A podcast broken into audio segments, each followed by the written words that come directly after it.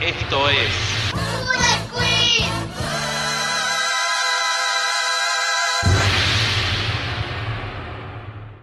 Bueno, estamos en esta primera emisión de este podcast que aún no tiene nombre, ¿no? Mm, bueno. Eh, mi nombre es Patricio y no estoy solo, estoy con...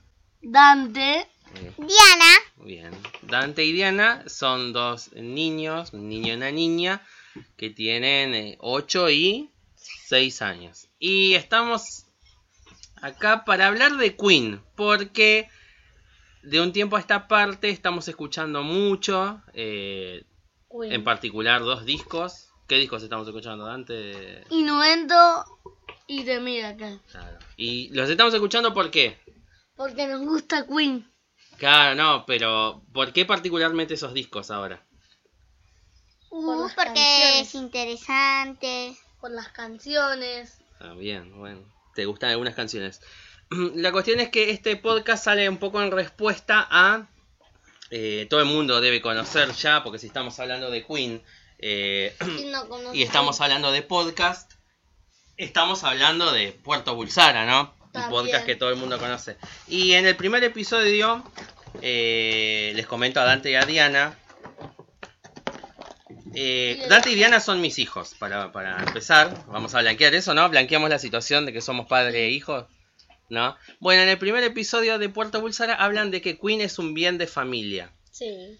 Muy bien. Pero para mí, Puerto Bulsara es un podcast que revive el pasado, o sea, el, la- Queen como algo nostálgico.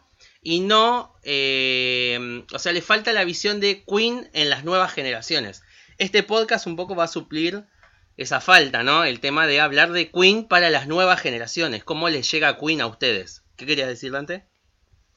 Que Queen se transmite en familia en familia Sí, porque empezó en el- allá hace años ya. sí. ¿Sabes en qué año?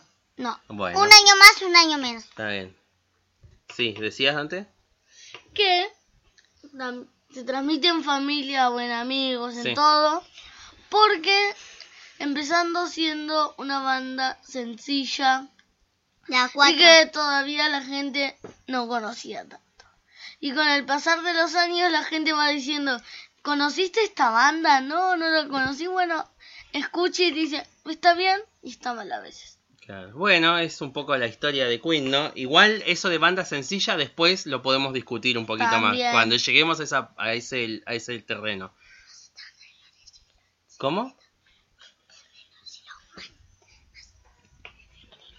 ¿Cómo en secretito? Ah, bueno. Sigamos. Eh, em, la idea entonces es eh, este primer episodio como una especie de... para romper el hielo un poco.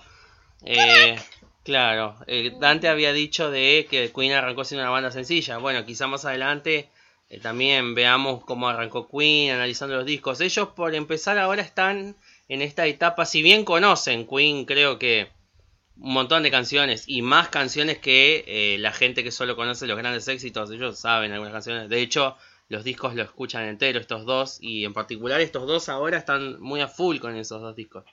Innuendo y de Miracle, Bueno, hablaba de... em, las canciones. Sí, no, y de Puerto Bulsara como el podcast que habla de Queen como algo nostálgico y de generaciones atrás. Este podcast va a ser un podcast sobre eh, cómo afecta Queen a las generaciones actuales y más específicamente una generación tan chica como ustedes.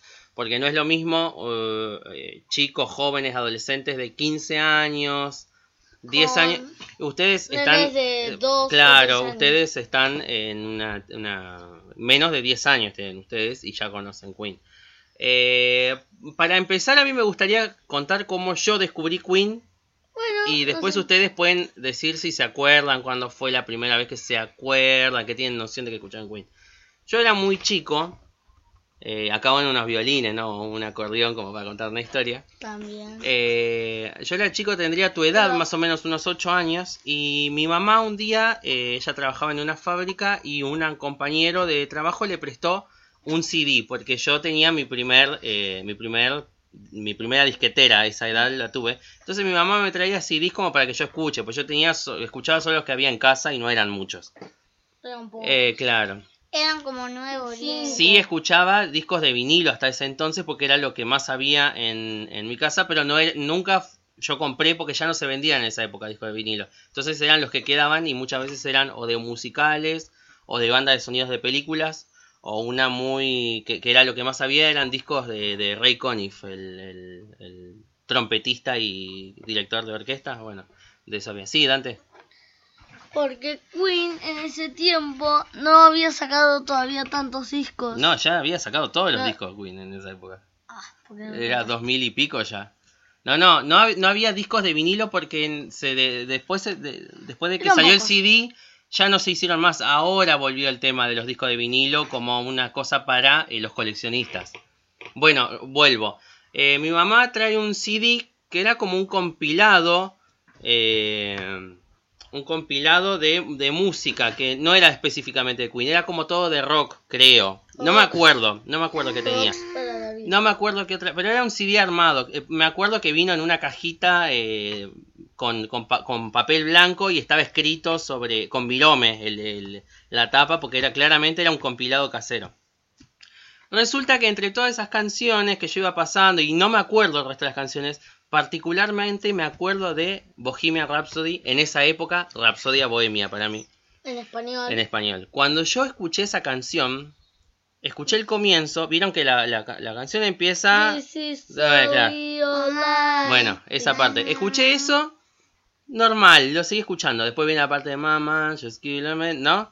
Y ahí me parecía como, bueno, una balada, una canción como, qué sé yo, común. Hasta que, después del solo de guitarra, que me hizo levantar una ceja, como, eh, está bueno esto, empieza la parte de la ópera. ¿No? Y Sí. yo en ese momento digo, ¿qué carajo es esto? Yo no había escuchado... Claro, yo nunca había escuchado algo ni siquiera parecido. Yo la única música que había escuchado era, bueno, la de los discos que o era música instrumental o, o con letra, pero eran canciones viejas, pero eran con estructuras más normales o lo que pasaban en la radio en esa época. Sí. Vos decías, ay, ¿qué onda? Esto pone primero la mejor parte, ahora pone este Ópera. ritmo. Claro. Ópera. Y yo no, Ah, no. se cruzaron todos los Dante, decime. Yo acá tengo el álbum de 90 que yo tengo en CD. Es como un libro y al final tiene el álbum. Sí. Me pone Queen y Nuendo 1991. Te cuenta las imágenes, por ejemplo, de ahí. Ca- igual, ahora vamos a seguir hablando de eso. ¿Para qué termino de contar la, la anécdota que yo tengo y después seguimos con... Dale. ¿A dónde me quedé? En que eh, escuché la parte de la ópera y qué carajo... No, creo, creo que el primer sentimiento que tuve fue, bueno, ¿qué carajo es esto? Y el segundo es que no me gustaba, tan- o sea, no es que no me gustaba, era rarísimo, no lo podía digerir, no, no, no me entraba en la cabeza. Pero llegó, el- terminó la parte de la ópera y viene el, rock, rock, rock. Rock, Y dije, para- ahí cuando llegó esa parte dije, eh, o esto es una locura o es una genialidad, no terminaba de entender. Terminó la canción, quedé como eh, eh, loco con la que había escuchado, la vuelvo a poner y así unas 5, 6, 7, 8, no sé 90. si 10 veces la habré escuchado. Y mi 90. mamá me decía, ¿qué pasa? que ah, Porque decía lo estaba escuchando fuerte y ella escuchaba. Y cuando le pregunté, le dije, ¿qué es esto? ¿Sabés qué es esto? Y ella me dice, eso es Queen. Es, la canción se llama Rapsodia Bohemia. Y creo que, me, porque mi mamá es contemporánea Queen. Era, era, Es más, era boquera. Sí, antes escuchaba Queen, el, eh, eh, el Nos tío molestaba- Ale también, bueno, ellos lo Nos conocen. molestaban a los padres, Claro. ponían la música fuerte y decían, pendejo, te- si- baje el volumen. Bueno, una cosa... decía Juan También a, los, también a los vecinos lo estorbaban. Bueno, la cuestión es que mi mamá sabía que era y me dijo sí es. Y ella me dijo, co- como que ya, ya estaba concebida esa canción como una obra maestra casi. Dijiste, Y hace- esto, esto se queda acá en la mesa. Claro, y ahí ella me empezó a nombrar algunas otras canciones y después, creo que después, un tiempo después, me consiguió un disco con algunas canciones de Queen como un compilado también. Y yo ahí No escuché sé, algunas no- otras. Escuché, no, ¿sabes qué? Innuendo no, escuché, me acuerdo, Another One Bite the Dust, We Will Rock You, Ten. We Are the Champion.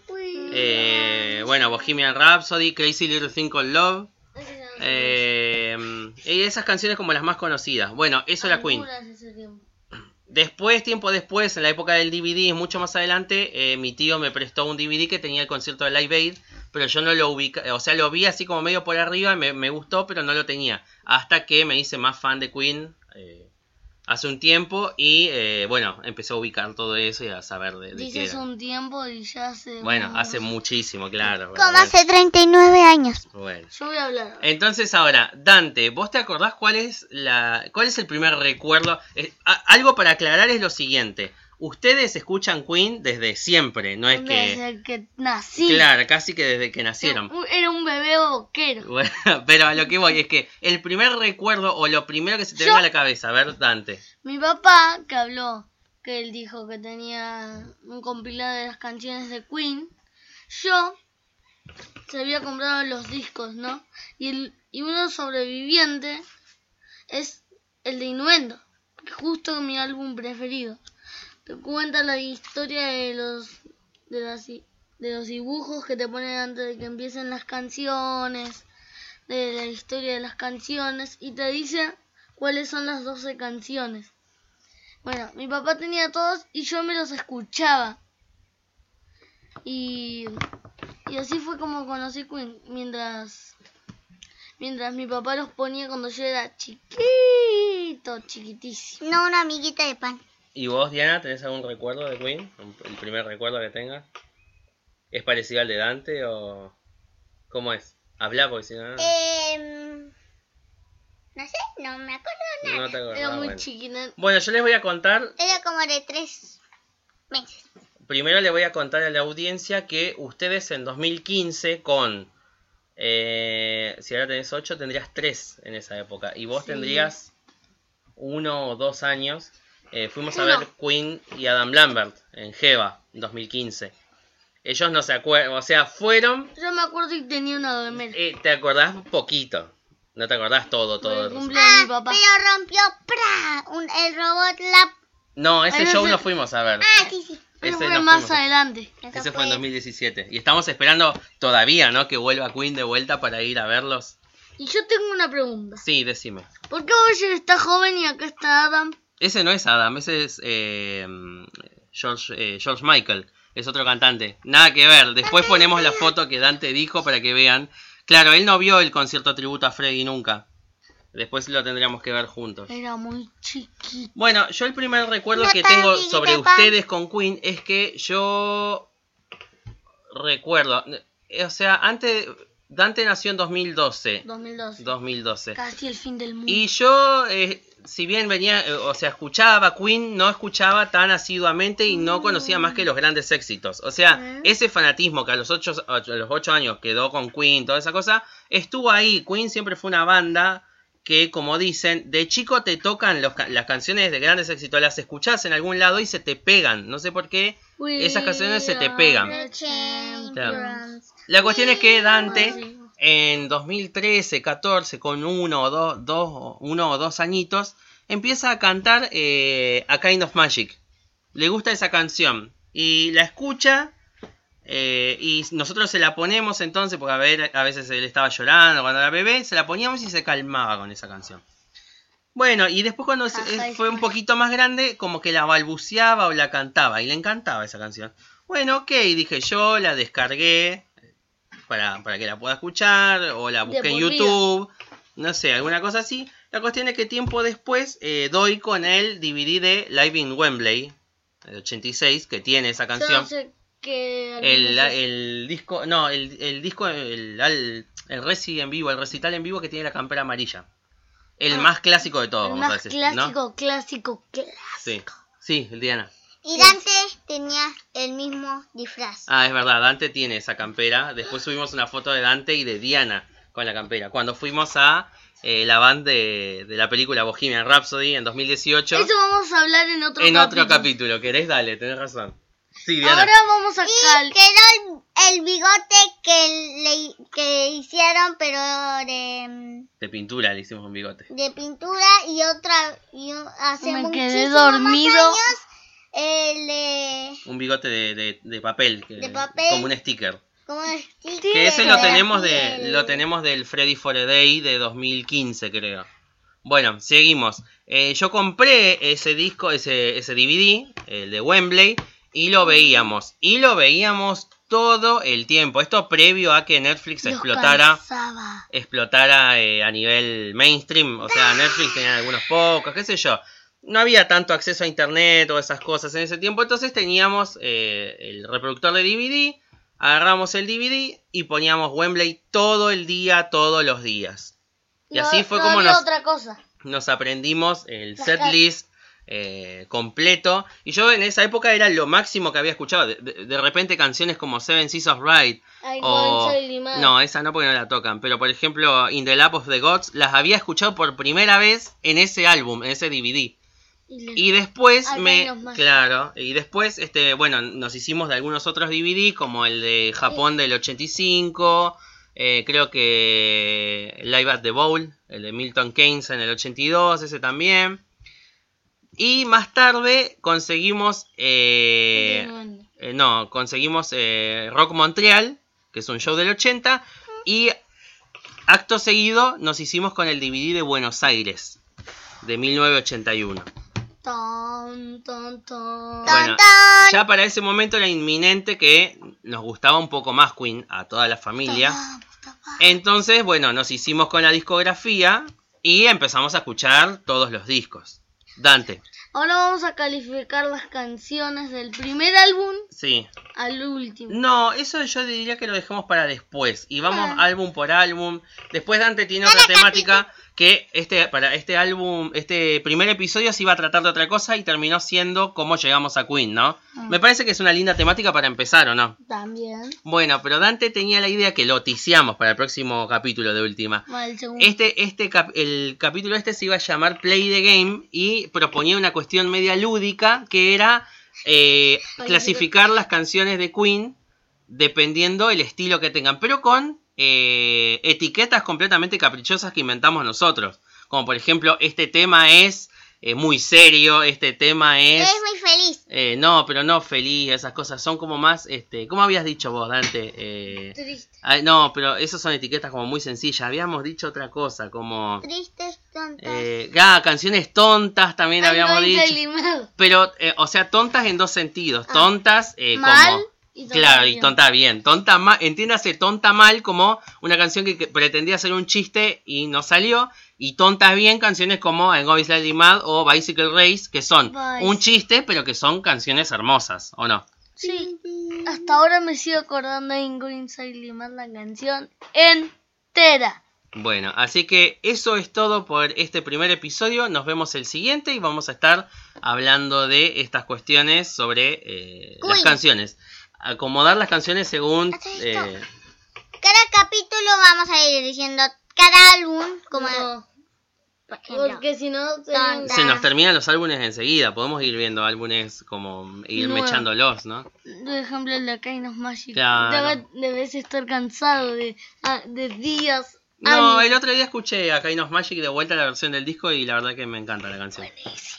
Así que, La que más me gusta hasta ahora sí. es The Show Must Go On. Ah, de Innuendo. También me gusta I'm Going Sadly Mad Quedó claro eso. y Headlong. Ah, Headlong es un muy lindo tema. Dile- Bueno, nos despedimos hasta la próxima entonces. Sí. Las mías Despídanse. son Chao. Invisible Man eh, y... Letras, no me acuerdo. Breakthrough. Ah, Breakthrough Breakthrough. Bueno, entonces nos despedimos hasta la semana que viene. Dante, despedite. Chao. Diana. Okidoki. Bueno, nos vemos la próxima emisión. Chao.